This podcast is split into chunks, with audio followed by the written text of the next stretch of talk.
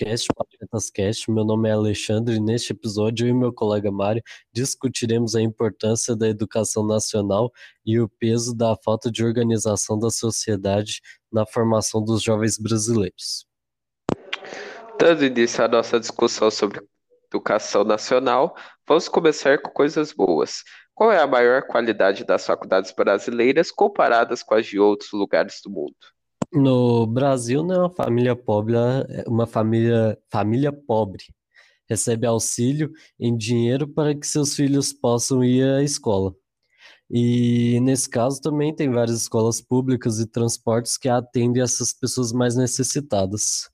O, após elas conseguirem bolsas de estudos ou conseguirem passar na escola, né, essas crianças podem fazer Olimpíadas extracurriculares e passar numa faculdade, né? Porque agora as faculdades estão começando a aceitar mais esse negócio de é, você poder fazer uma prova fora da escola e ganhar uma nota a mais no, no, numa prova de vestibular, por exemplo, sabe?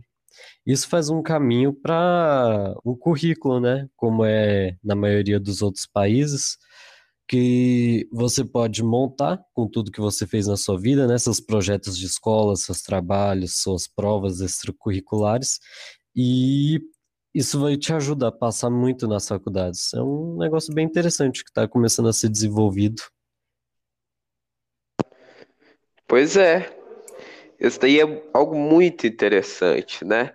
E, inclusive, foi por causa de tais Olimpíadas científicas, né? Como, por exemplo, o BMEP, a ONC e tal, algumas das mais famosas, que eu consegui, por exemplo, proposta de uma faculdade particular do exterior é, para poder realizar ela. Só que, tipo assim, aqui no Brasil não é uma realidade tão grande assim, você conseguir passar numa faculdade por causa disso. Mas a gente está de pouco em pouco caminhando para meio que apresentar o currículo mesmo, para ser aceito nas faculdades.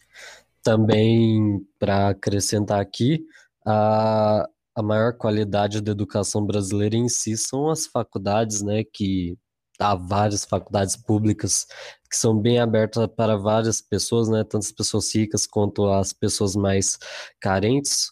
O, o governo investe até que bastante em faculdades, né? Eles não investem tanto nas escolas, mas até que tem um dinheiro bom nas faculdades, sim que torna elas muito boas, né? O que comprova que o que falta para as escolas serem boas é a falta de investimento do governo.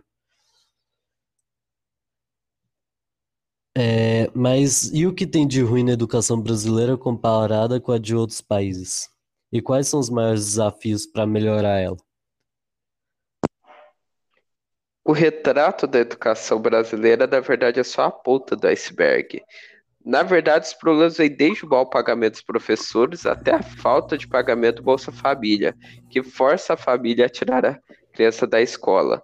Mas o maior problema é a falta de investimento, pois o governo ele geralmente prefere investir em infraestrutura ou economia ao invés da educação. E isso acaba dificultando muito as coisas aqui do Brasil, né? É, porque acaba que eles preferem fazer projetos que vão mostrar para a população o trabalho dele em pouco, em pouco tempo, né? E, e o futuro mesmo, que é o que realmente vai ajudar o Brasil, eles praticamente não mudam nada, né? Ah, isso acaba que fa traz para o político, todos os políticos que vão, né, uma ideia de tentar sempre estar tá governando todos os dias como se fosse uma, como se tivesse uma eleição todos os dias, sabe? É como se, tipo, o político, ele quisesse sempre mostrar os resultados é, de ele enquanto está no mandato dele, e ao mesmo tempo ele querer fazer algo é que vai gerar resultados lá na frente, porque basicamente aí outros políticos podem ficar com mérito do trabalho que ele acabou realizando. Então, por exemplo, talvez o político prefira muito mais construir uma ponte para poder mostrar à população do que investir na educação. É, acho que estamos realmente no fundo do poço, né? Acho que falta muito investimento para poder melhorar ainda.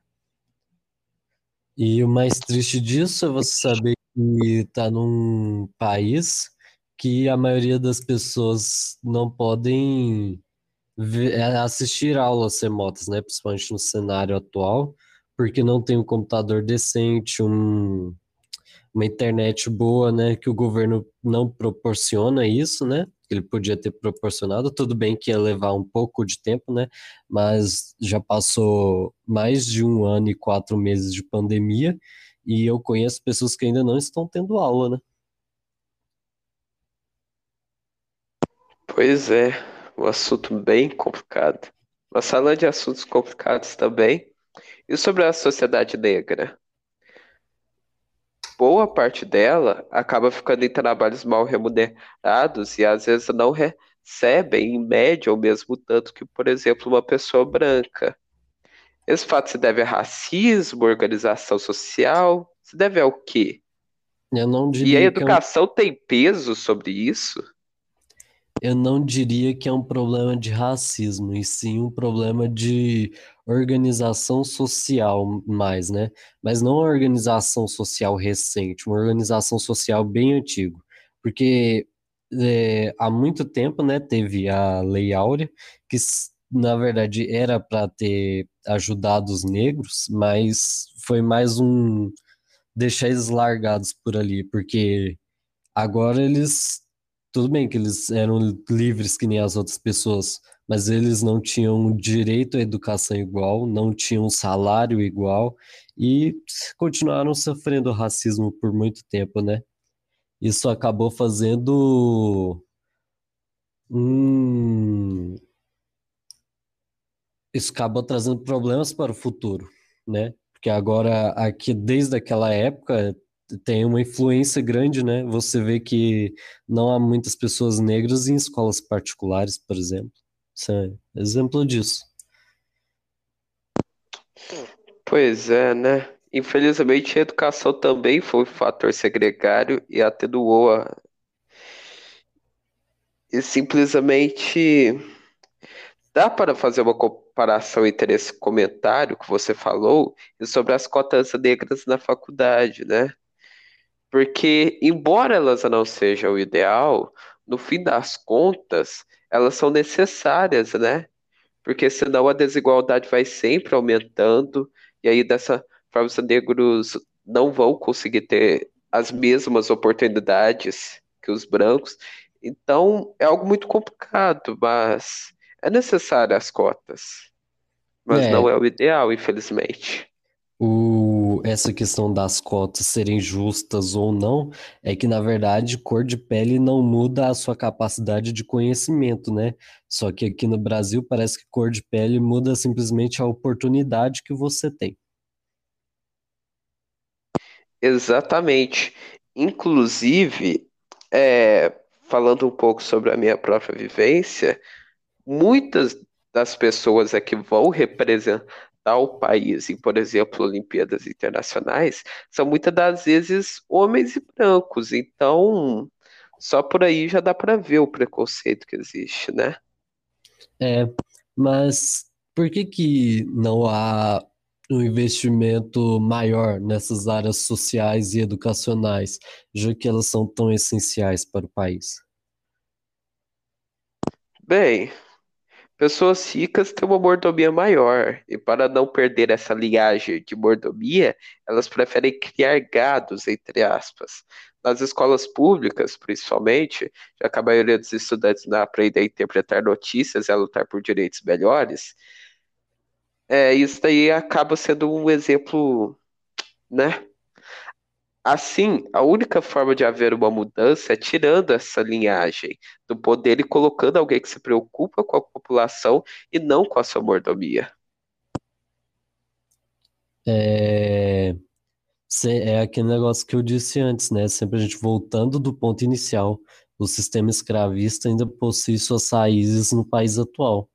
E a sua situação financeira, né, mesmo que não deveria ser assim, ela depende de onde, de muito de onde você nasceu, né?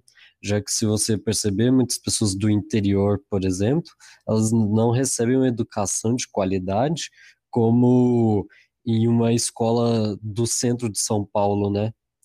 E isso se deve porque as pessoas não podem pagar, mesmo que, por exemplo, a escola pública em São Paulo, muitas pessoas não podem pagar uma casa para morar lá, né? Então, às vezes, a única coisa que sobra é elas morarem no interior, numa fazenda. E não ter uma educação de qualidade nesses lugares, isso faz uma diferença muito grande, sim. Exato. Mas, inclusive, até mesmo essa questão é de, é, de ter faculdades em grandes centros, sei lá, mas que muitas pessoas irem migrando para tais lugares para poderem estudar e tudo mais.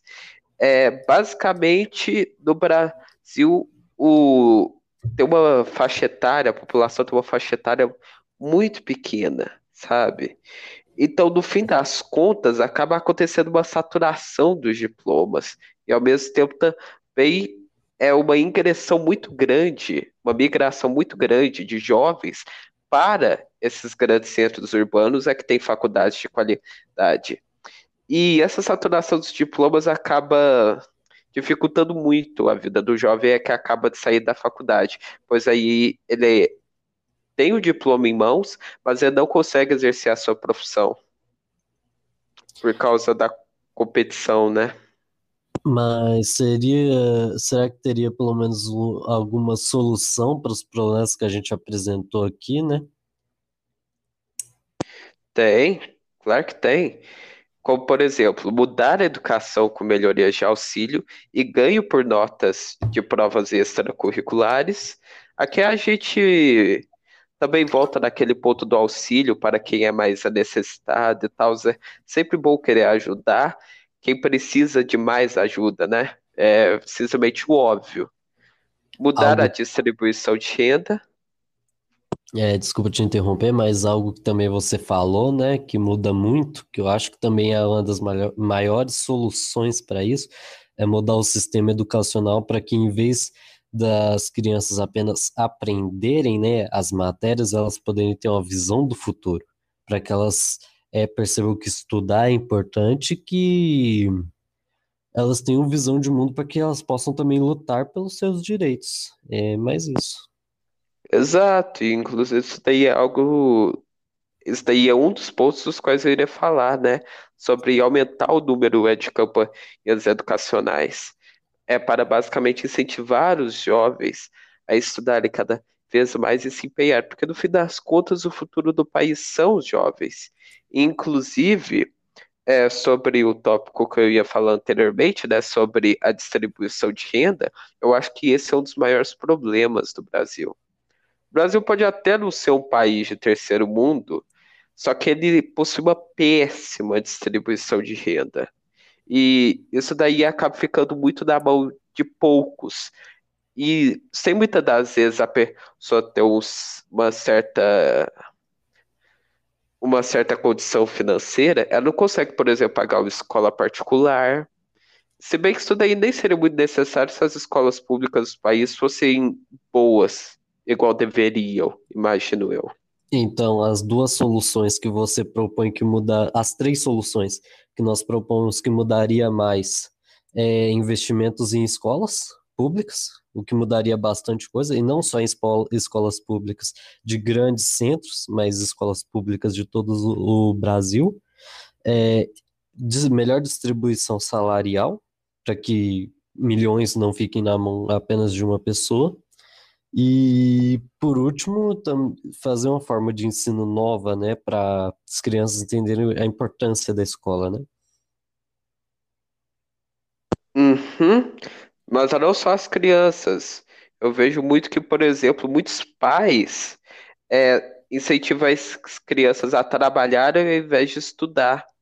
Isso daí é algo bem triste. É, isso demonstra o quanto está necessitado, né, essa mudança na educação. Chegamos ao final do nosso podcast. Muito obrigado por ouvirem até aqui, né? Até uma próxima oportunidade. Obrigado por participar do meu podcast.